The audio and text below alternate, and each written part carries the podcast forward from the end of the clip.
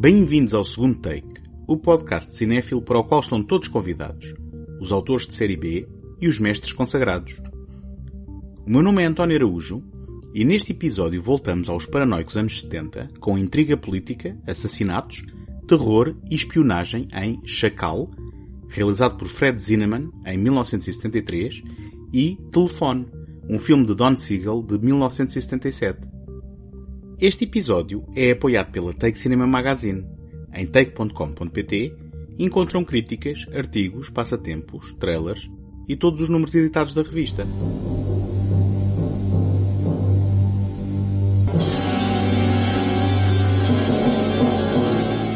Depois de passar três anos a cobrir a Guerra Civil da Nigéria, conhecida como a Guerra do Biafra entre 1967 e 1969, o jovem jornalista britânico Frederick Forsyth viu o seu livro de não-ficção sobre o conflito vender poucas cópias, para seu grande desapontamento e periclitante condição financeira.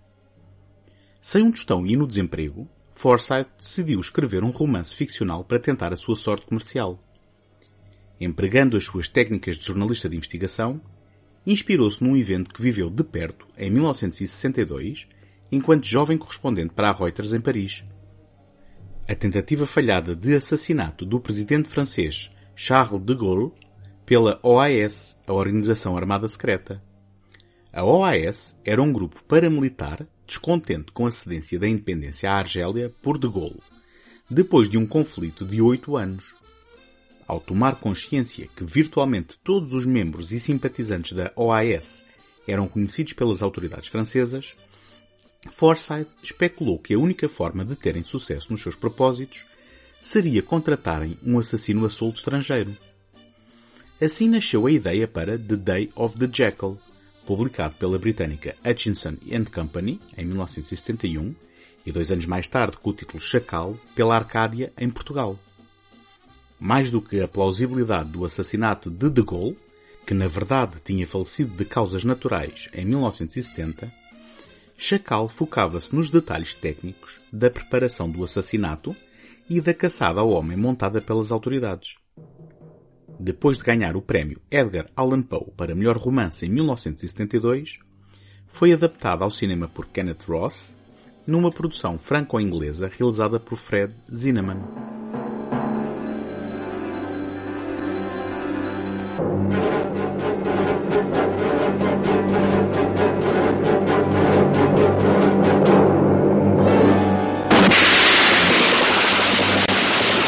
This was the sixth attempt on the life of President de Gaulle.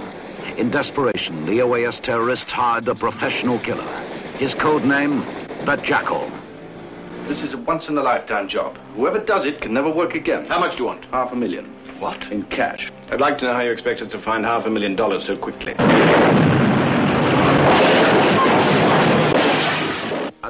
A 22 de agosto de 1962, à passagem da comitiva de Charles de Gaulle, o carro do presidente francês é varrido com fogo de metralhadora, mas incrivelmente ninguém fica ferido. O líder da OAS é capturado, conjuntamente com outros membros da organização, e executado. Os restantes dirigentes do grupo terrorista, escondidos na Áustria, decidem fazer então outra tentativa e contratar um assassino profissional britânico, que escolhe o nome de código Chacal. Enquanto a OAS executa vários assaltos a bancos para pagar o preço de 500 mil dólares exigido por Chacal, este viaja para Génova e encomenda uma arma feita à medida, bem como documentos de identidade falsos. Agora instalados em Roma, a equipa da OAS vê um dos seus altos funcionários raptado, torturado e morto, sob interrogatório das autoridades secretas, revelando, entretanto, a palavra chacal sob a ordem do Ministro do Interior, os chefes das forças de segurança francesas dão então poderes especiais de emergência ao detetive Claude Lebel para conduzir a investigação, que consegue assim a sua primeira e tenue pista. We are not terrorists, you understand. We are patriots. Our duty is to the soldiers who died fighting in Algeria, and to the three million French citizens who have always lived there. So you want to get rid of him? Speaking as a professional, do you think it's possible? It's possible. The point is getting away with it. And speaking as a professional, that's a very important consideration. But in principle, you'd say it could be done. Yes. With enough time and planning. Would be much more difficult than most other targets. Why more? Because the goal is the best security service in the world. Their information is first class. You see, gentlemen, not only have your own efforts failed, but you've rather queered the pitch for everyone else. How dare you suggest that? Work, you simply can't afford to be emotional. That's why you've made so many mistakes. But if we decided to employ a You professional. have to employ a professional. Your organization is so riddled with informers that nothing you decide is a secret for long. No, the job would have to be done by an outsider. The only question that is by whom and for how much. Fred Zinnemann queria que o Chacal fosse interpretado por alguém anónimo e indistinto. E, numa opção que o próprio veio a considerar ter contribuído para o escasso sucesso do filme, evitou nomes famosos em favor de um ator relativamente desconhecido à data chamado Edward Fox. Zinnemann, encarado pela indústria cinematográfica como um rebelde, foi um dos primeiros realizadores a procurar dar aos seus filmes uma sensação de realismo que não se usava na Hollywood clássica. Entretanto, em 1973, o seu estilo realista foi acompanhado pelas tendências de uma nova Hollywood em formação. Assim, excetuando os primeiros cinco minutos, Chacal apenas apresenta banda sonora diegética, sendo constituída inteiramente por fanfarras, músicos de rua e rádios em cena, com o intuito de aumentar a tensão da narrativa. Igualmente, e aproveitando os benefícios dos contactos do produtor francês Julien Derode, Zinnemann pôde filmar em locais geralmente negados aos cineastas, como as instalações do Ministério do Interior. No caso das cenas do Dia da Liberdade, estas foram filmadas num desfile real, com a maioria dos espectadores a não ter noção de que se rodava um filme. Chacal tem uma natureza quase documental e essa é a sua maior qualidade. É um relato desapaixonado, mas envolvente, tanto do rigoroso método do homem conhecido como Chacal, no encobrir das suas variadas identidades, como na frieza assassina com que contorna os obstáculos que lhe vão surgindo. No entanto, é também um aturado registro do processo de investigação, por vezes alimentado por pequenos fortuitos, porém assente num fascinante e arcaico, aos nossos olhos modernos, processo de consulta e cruzamento de informação entre departamentos secretos de segurança de diferentes países. Nos momentos finais, e apesar de conhecermos o desfecho do filme, ao fim e ao cabo sabemos que De Gaulle não foi assassinado, Zinnemann é bem sucedido no criar detenção conforme o cerco se aperta ao assassino, na mesma medida que o tempo para salvar a vida do presidente urge. The following conversation was recorded at 6.15 this morning. The number being dialed was identified as Molitor 5901.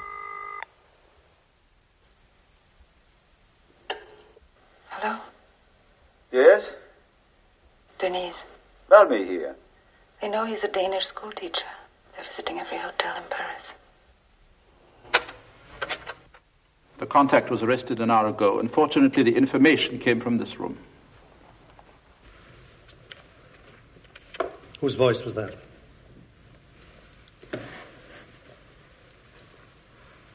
I regret to have to inform you, Minister, that it was the voice of a friend of mine. She's staying with me at the moment. Excuse me. Tanto o livro como o filme continuam a ser marcos culturais populares, muito embora a versão cinematográfica não tenha replicado à data de estreia o sucesso da versão impressa. O método para adquirir uma identidade falsa e passaporte do Reino Unido, detalhado no livro, é muitas vezes referido como a fraude do chacal e permaneceu uma lacuna de segurança bem conhecida naquele país até 2007.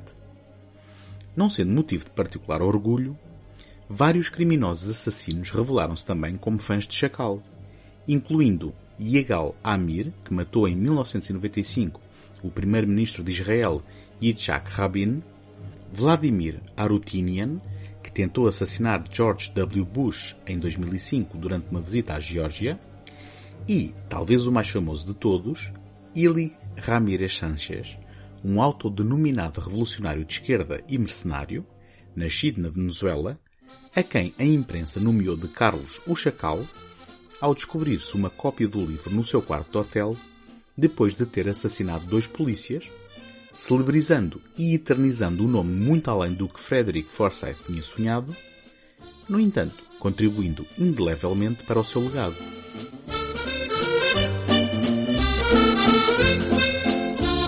Gostava de partilhar convosco como me podem ajudar para vos continuar a oferecer este programa todas as semanas. Ter visibilidade no Apple Podcasts ou no Spotify é uma componente muito significativa para o sucesso de qualquer podcast e, para isso, conto convosco para lá subscreverem, gostarem ou deixarem uma classificação positiva. Agradeço-vos desde já toda a ajuda que puderem dar. Em segundotake.com encontram o arquivo de todos os episódios deste programa, bem como do Betamax, um programa em que me junto ao Tiago Laranjo para desempoeirarmos filmes abandonados à nascença e esquecidos pelo tempo.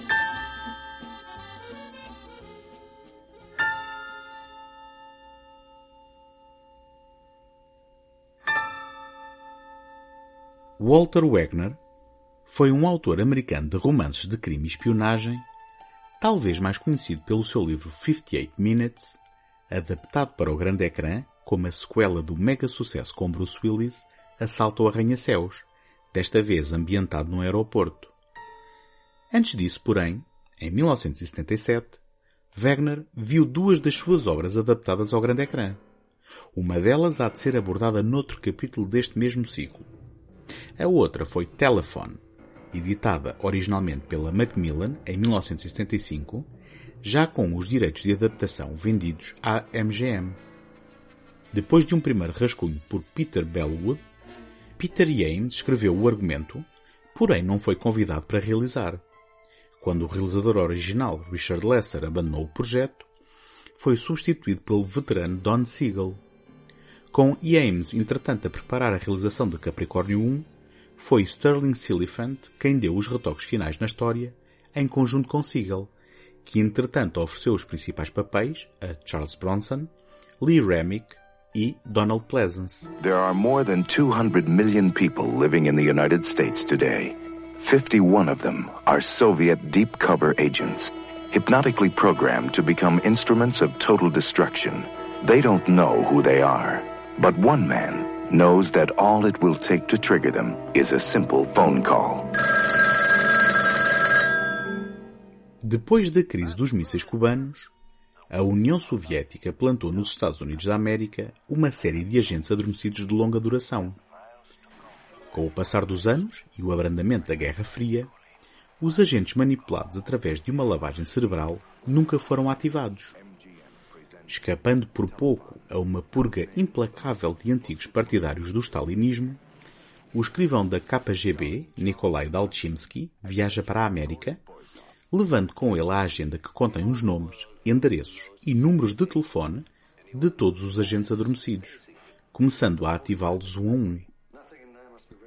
É enviado então o Major Grigory Borzov para, com a ajuda da agente infiltrada Barbara, encontrar e parar Dalchimsky em segredo, antes que os dois lados percebam o que se passa, evitando assim um possível conflito internacional. She was my street rod. Well, I'd mount myself a set of ladder traction bars in her, that's for sure. Bascom's auto repair. Is this Harry Bascom? Oh, yes, Harry. The woods are lovely, dark and deep, but I have promises to keep and miles to go before I sleep. Remember, Nikuli, miles to go before you sleep. Remember, Nicholas. Miles to go before I sleep.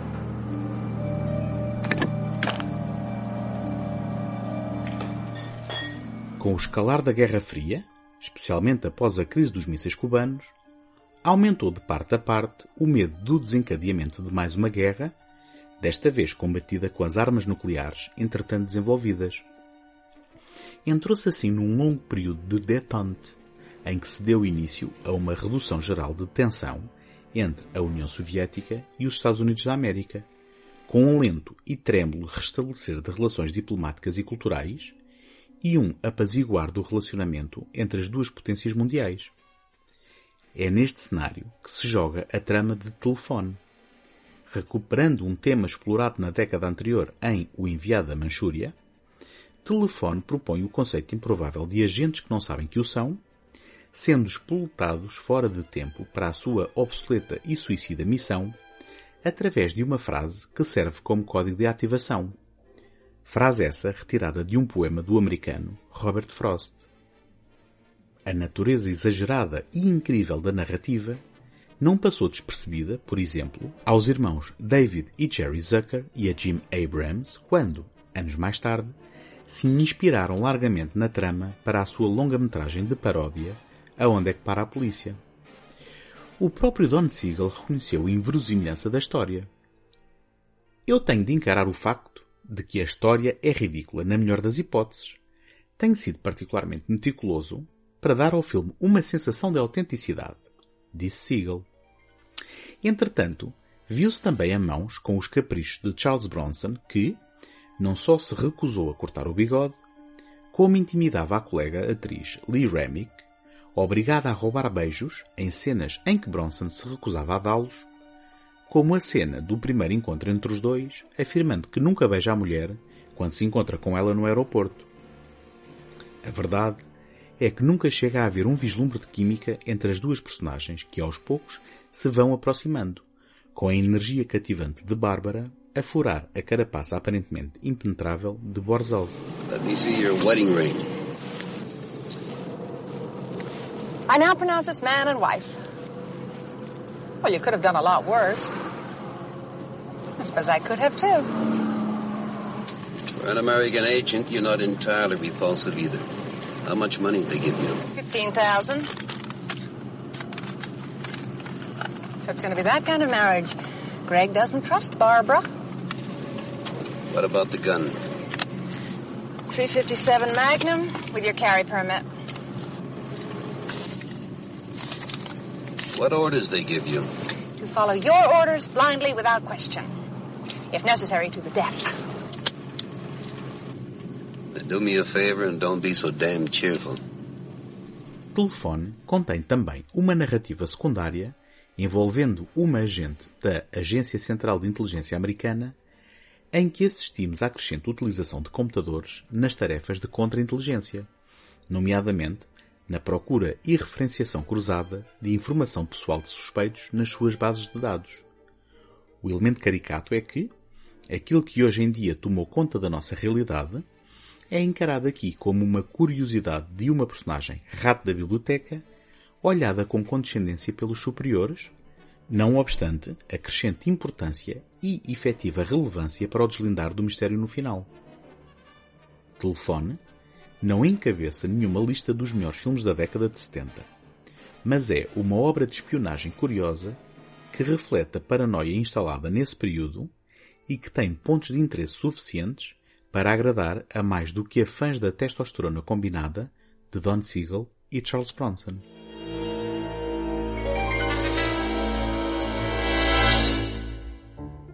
Encontramos-nos na próxima semana. Até lá, boas fitas!